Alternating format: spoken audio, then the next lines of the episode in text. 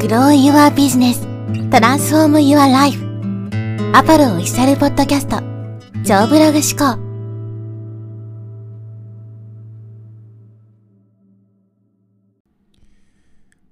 はい、えーこんにちは、ポロです。今日はですね、SEO より広告を使えは正しいかという話をしていきます。このインターネットでね、ウェブ集客をするときに、まあ、いろんなね、やり方があるんですけど、その中にですね、まあ、SEO 対策をするというのがあるんですね。まあ、ブログを書いたり、ウェブサイトに記事を投稿したりして、まあ、検索でね、上位を取って集客をするというのを、えーやり方があるんですけど、で、この SEO 集客のメリットはですね、まあ、自動で、しかもお金をかけずに集客ができるということですね。検索上位取って、しかもそのキーワードがですね、すごく、まあ、検索ボリュームの大きいものだったりとか、あるいはコンバージョン率の高いような、購買意欲の高いようなキーワードだったら、自分のき、ねえ記事とか、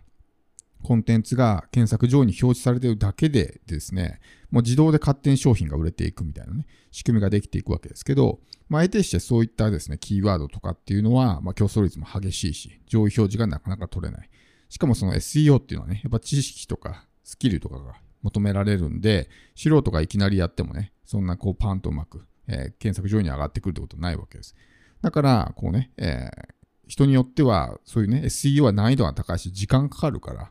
じゃなくて広告で集客しましょうと言ってる人も、まあ多いんですね。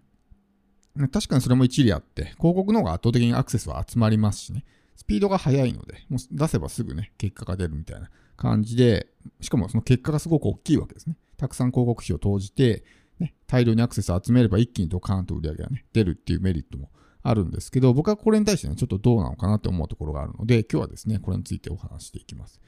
で、そもそもですね、まあ、例えば企業とか、ある程度もうそのね、えー自分のところにキャッシュがあるような人たちであれば、まあ、広告を使うっていう戦略もね、まあ、早いし、成果も大きくなりやすいんでありかなと思うんですけど、特に個人とかね、資金力のない人でそもそも、まあ、広告に使えるお金がないわけですよ。広告ってある意味ギャンブルと一緒なんで、ね、そこにお金をバーンと入れたけど、全く稼げなかったらね、まあ損するだけなんですね。でまずはその売れる状態を作ってからっていうことをしてから広告を出さないと、売れない状態で広告を出してもね、お金損するだけ、ドブに捨てるだけになるんで、まあ、本当に気をつけないといけないなってあるんですけど、SEO は難しいし時間がかかるから、やらなくていいですよっていう理屈は僕はちょっとどうなのかなって思うんですね。やらなかったらいつまでたってもできるようにならないわけですよ。で、時間がかかるからこそ早めに始めておくべきなんですね。例えば今日投稿した記事がすぐにね、翌日に検索上位に上がってくるってことは基本的にはなくて、やっぱり3ヶ月とか半年とかね、ものによっては1年とか、競争率の激しいようなキーワードとかはやっぱり上位表示までにね、1年とかかかったりするわけなんで。っていうことは、早めにやっといた方がいいわけですよ。後々は例えばね、広告を使っていて、途中からね、こう、記事を書き始めてみたいなことをしたら、その分の時間がですね、まあ、ビハインドになってしまうわけですね、他の人たちに対して。だから早い段階でやった方がいいですし、何よりですね、そのやらないってことをするとスキルが身につかないんですよ。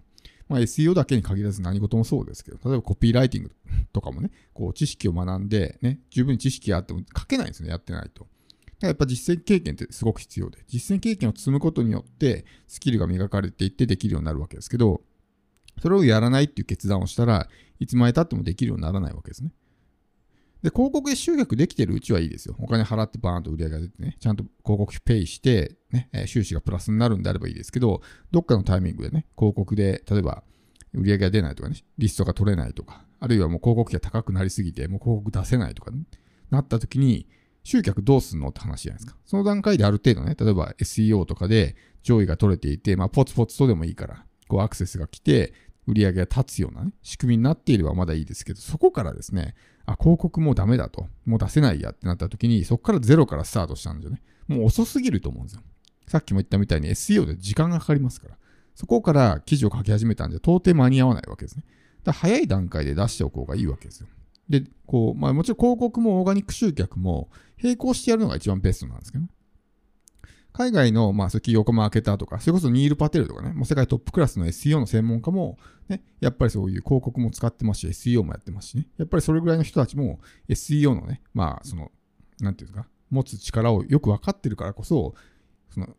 まあ、ブログを書いて SEO で集客するってことをやってるわけですね。多くの企業家たちがそういうふうに、まあ、広告も使いながらオーガニック集客もやっている。ですけど、日本のそういう起業家とかウェブマーケティングの世界の人たちを見ると、ブログほとんど書いてないとかってね、人多いんですよね。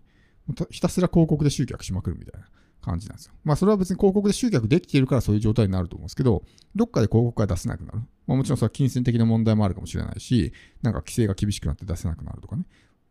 まあいろんな事情によって出せなくなった時に、本当それ大丈夫なんですかって話なんですよね。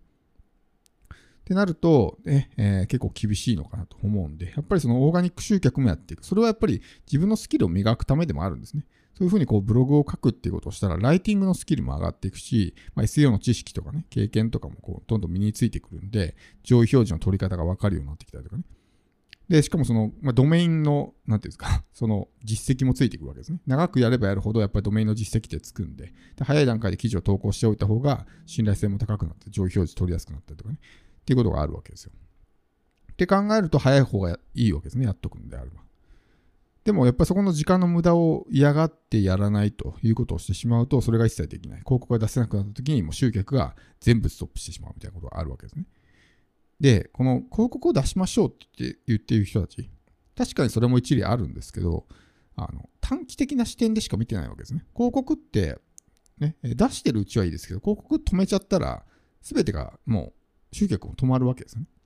でもオーガニック集客っていうのは自分が情報発信をやめても、例えば検索上位を取り続けている限りずっとアクセスが発生してみたいなね。しかもそれは5年、10年とかっていうスパンでずっとね、しかも無料ですよ。何もしなくても無料で勝手にアクセスが来て、自動で集客ができるっていうふうに考えると、そこに投資した時間って本当にね、えー、割に合わないのかってことを考えると、むしろめちゃくちゃ費用対効果がいいと思うんですよ。もちろんブログなんかの場合は、最初から完璧に仕上げる必要ないんで、定期的に手直しをして、手こ入れをして、ね、えー、記事をブラッシュアップしていけば、少しずつこうね、検索順位が上がってきてみたいな。だから最初から完璧に仕上げる必要はないっていうふうに考えると、今の段階で、まあ、時間的な問題もあって、なかなかね、えブログだけに時間使えないとしてもですね、書けるときに書ける分だけ書いといて、とりあえずアップしとく。で、隙間時間を使ってちょっとずつリライトをしていって、記事のコンテンツの質を高めていくっていうふうにすればですね、まあ、今は検索上位が取れなくても、1年後とか2年後とかにね、ちょっとずつこう上位に上がってきてみたいなことは十分できるわけですよ。って考えると、絶対ブログとかもね、SEO もやっといた方がいいんですけど、なぜかそういう理屈にならないんですね。その長期的な、そのなんていうんですかね、リターンというか、どっちが大きいですかってことですよ。広告集客今できていて、じゃあ5年後、10年後、まあ3年後でもいいですよ。本当に今はその状態がずっと続きますかということですね。必ずどっかで広告費が上がってきたら、まあその採算が取れなくなるね、ポイントみたいなのが出てくると思うんで、その時に、じゃあもう広告出せないやってなってしまったら、もうね、えー、集客ができなくなってしまうと。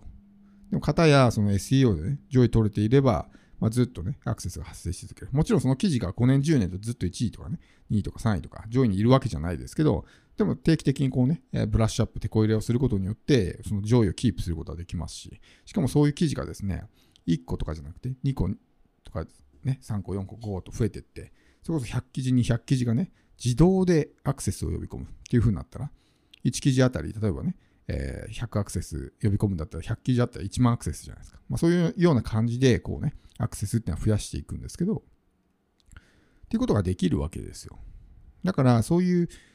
短期的な視点だけでね、物事を考えない。短距離走じゃないんで。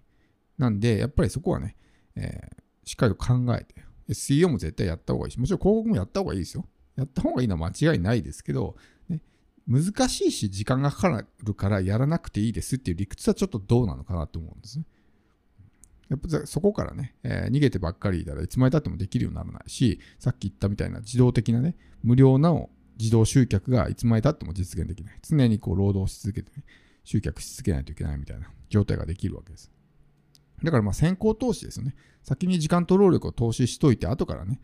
こう何もしなくてもっていう状態を作っておくっていうのが、まあ理想だと思うんで、まあこのポッドキャストとかね、YouTube とかもそうですけど、今発信したものがね、翌日いきなり売り上げに変わるなんてことはまずないわけですよ。じゃなくて未来への投資をしているわけですね。今こうやって時間とか労力を使うことによって、ね、未来にこれがね、誰かのところにこうアクセスとしてね、見つけてもらうことができて、で、その人がそれを聞いてね、それきっかけで聞くようになってくれたりとか、もしくはそれきっかけで信頼ができて商品買ってくれたりとか、そういった状態を自動で作れる。しかもお金をかけずに作るために、こうやってコンテンツをね、発信していってるんで。